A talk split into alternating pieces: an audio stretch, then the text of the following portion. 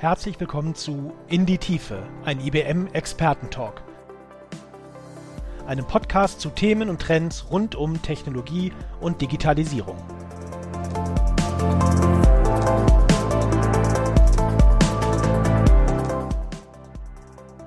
Guten Tag, ich äh, begrüße Sie herzlich äh, zu einem Gespräch über das Thema Ransomware.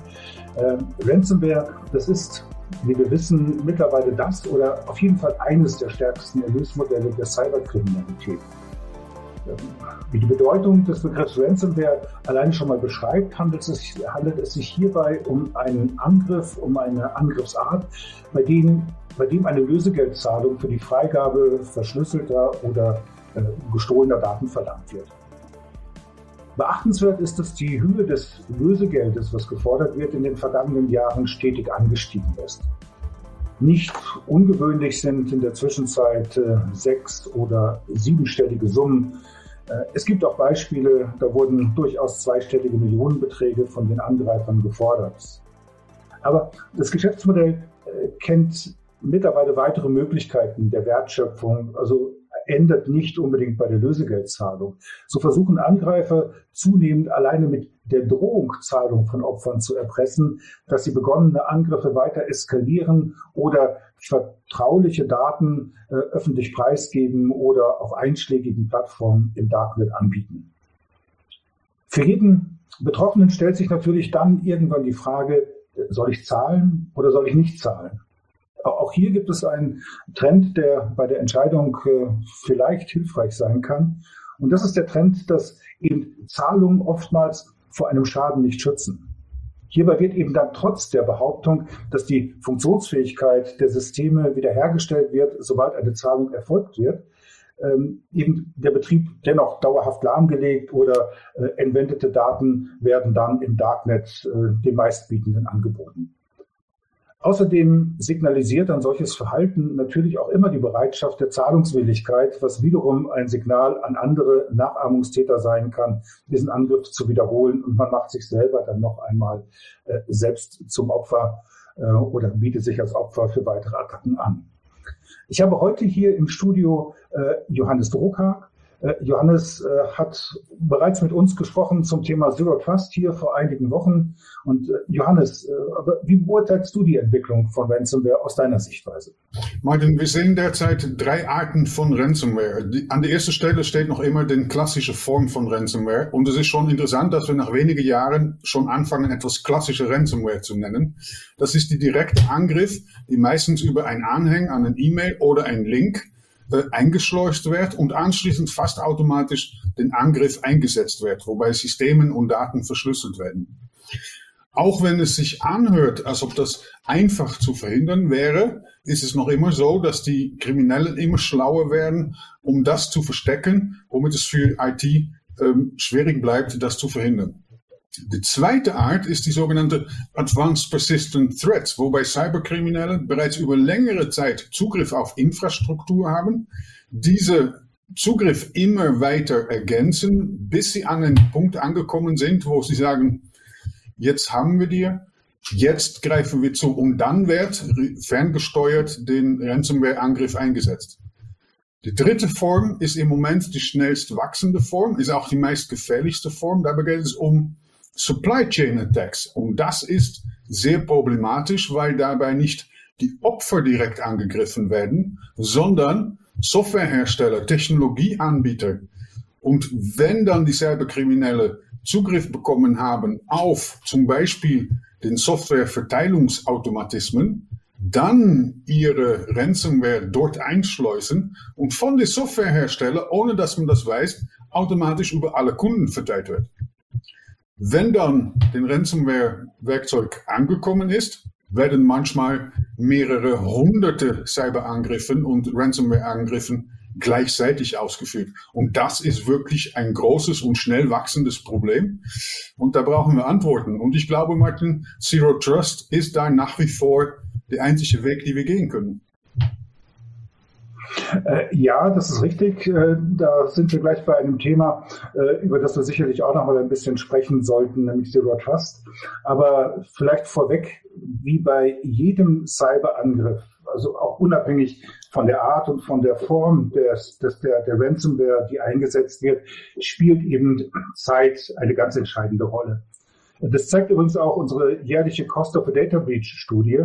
Desto mehr Zeit eben vergeht, bis ein Angriff entdeckt wird, äh, desto höher ist einfach die resultierende Schadenssumme. Das heißt also, wenn ein Unternehmen von einem Ransomware-Angriff betroffen ist, äh, zählt einfach jede Sekunde.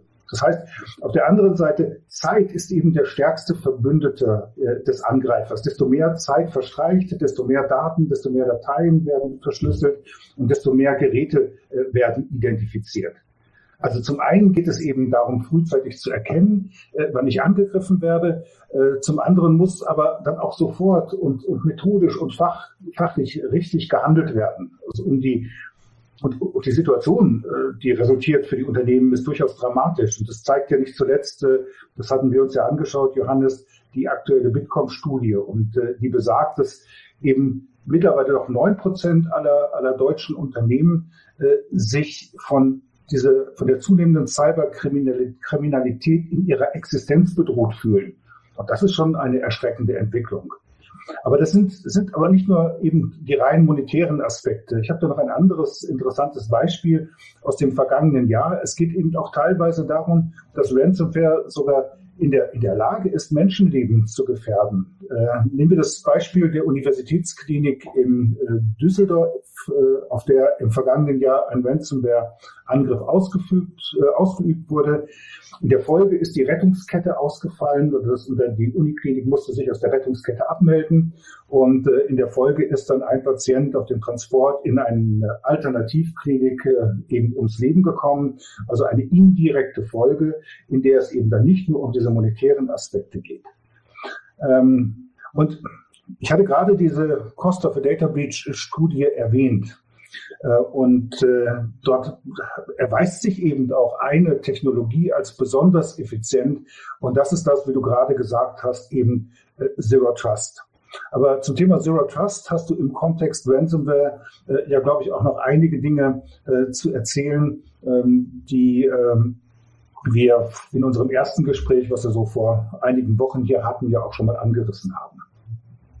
Zero Trust ist grundsätzlich dafür gedacht, dass wir alles sehr aktiv monitoren und dass wir grundsätzlich kein übergreifende äh, Zugriffsberechtigungen verteilen.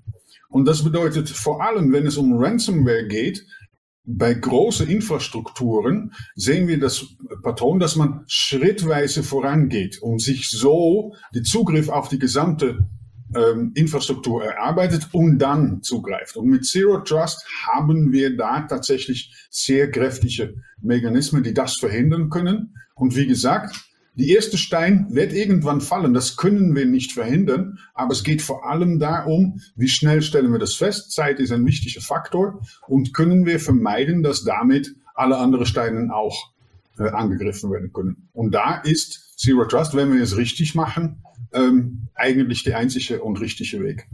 Wir können da nicht umweg, äh, Martin. Neben, neben äh, Zero Trust, eben dieser präventiven technischen Maßnahme, geht es, wie auch vorhin schon mal erwähnt, dann aber darum, sofort, sobald ich einen Angriff festgestellt habe, methodisch und fachlich richtig und unmittelbar zu handeln. Das heißt, Unternehmen benötigen auf jeden Fall auch einen Incidence-Response-Plan, ein, ein Plan, der eben die Grundlage darstellt für ein effektives Handeln. Ein effektives Handeln, was ich dann brauche, wenn es eben zu einer Bedrohung oder zu einer Störung kommt, die sich eben auf, die, auf das Gefüge des Unternehmens auswirkt und eine Bedrohung für die Daten, eine Bedrohung für die digitalen Werte des Unternehmens darstellt. Ein solcher Plan sollte eben dann die Schritte Entdeckung. Technische Maßnahme ist sicherlich eben eine, äh, das ist was, was du gerade gesagt hast, Johannes, Zero Trust, aber wir sprechen dann auch über Maßnahmen zur Eindämmung des Angriffs, zur Ursachenbeseitigung und dann natürlich auch zur Wiederherstellung des Betriebs nach jedem Vorfall, den ich dann mit einem solchen Incident-Response-Plan behandle, und das ist nochmal ein wichtiger Punkt, geht es eben dann auch darum, diesen Plan weiter auszubauen, die Maßnahmen, die man getroffen hat, zu überprüfen und dann zu optimieren. Das heißt, was ein ganz wichtiger Punkt ist, es ist unabhängig vom Umfang, unabhängig von den Inhalten und unabhängig davon, wie detailliert man im Vorfeld einen solchen Plan zu Papier gebracht hat, dass dieser eben regelmäßig und möglichst praxisnah geprobt werden muss. Denn, denn nur so durch regelmäßiges Proben und Optimieren des äh, Plans lassen sich im Ernstfall Fehlentscheidungen oder gar panikartige Reaktionen vermeiden. Und äh, nur ein Team, das geprobt hat, ein Team, was in der Lage ist, in einer Stresssituation effektiv zu arbeiten, wird in der Lage sein, die richtigen Reaktionsmaßnahmen einzuleiten und entsprechend durchzuführen. In dem Kontext verweise ich noch einmal auf äh, diese Cost of a Data Breach Studie, äh, wonach gerade die ausgeprägte Inzidenz-Responsfähigkeiten eines Unternehmens die zu erwartenden Schadenssumme im Fall einer Datenschutzverletzung um mehr als 50 Prozent reduzieren. Das heißt, damit ist eben neben einer frühzeitigen Analyse und Erkennung äh, eines, äh, eines Cyberangriffs die Incident-Response-Fähigkeit eines Unternehmens die effektivste Einzelmaßnahme, äh, wenn es dann darum geht, die Folgen einer Datenschutzverletzung zu reduzieren. Es gibt noch einen weiteren Aspekt, den wir, den wir vielleicht noch mal ansprechen sollten. Denn um im Falle eines Angriffes überhaupt die richtigen Maßnahmen treffen zu können, ist es natürlich notwendig, die kritischen Prozesse eines Unternehmens zu kennen. Und dann sind wir, Johannes, beim gesamten Thema Risikomanagement. Was wir, was wir zum Beispiel in die produzierende Industrie sehen, ist, dass man oft mit einem Volume Stream Map arbeitet, wo man alle einzelnen Prozessschritten und ihre Taktzeiten und Materialbedarf und so weiter einmal dokumentiert und das grafisch darstellt. Und was ich immer empfehle, ist, diese Methodik zu nehmen und das dann mit Risiken äh, und vor allem digitale Risiken darzustellen. Wie lange kann ich mal mit einem Systemausfall äh, zurechtkommen. Was brauche ich dann? Ab welchem Moment ähm, brauche ich extra Mannkraft oder Menschkraft, um das umsetzen zu können und so fort und so weiter. Womit man sich ein Bild formen kann, in welches Zeitfenster müsste ich entweder andere Not Notmaßnahmen einleiten oder das Problem behoben haben, sonst würde ich operative Probleme haben. Man müsste sich auch anschauen, inwieweit meine Datensicherung abdeckt. Wenn wir nur die Daten gesichert haben, ist das unglaublich wichtig. Aber wenn dann alle ähm, Benutzerprofilen, Systemeinstellungen und so weiter verloren gegangen sind, könnte es schon mal passieren, dass wir eins bis zwei Wochen brauchen, bis wir überhaupt unsere Infrastruktur wieder einsetzen können und so fort und so weiter.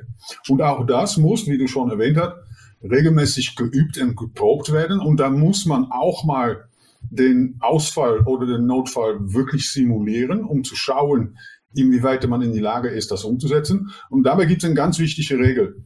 Wenn man im Fall der Fälle anfangen muss, sich Gedanken zu machen, welche Schritte man wieder machen müsste, ist es zu spät und geht viel zu viel Zeit verloren.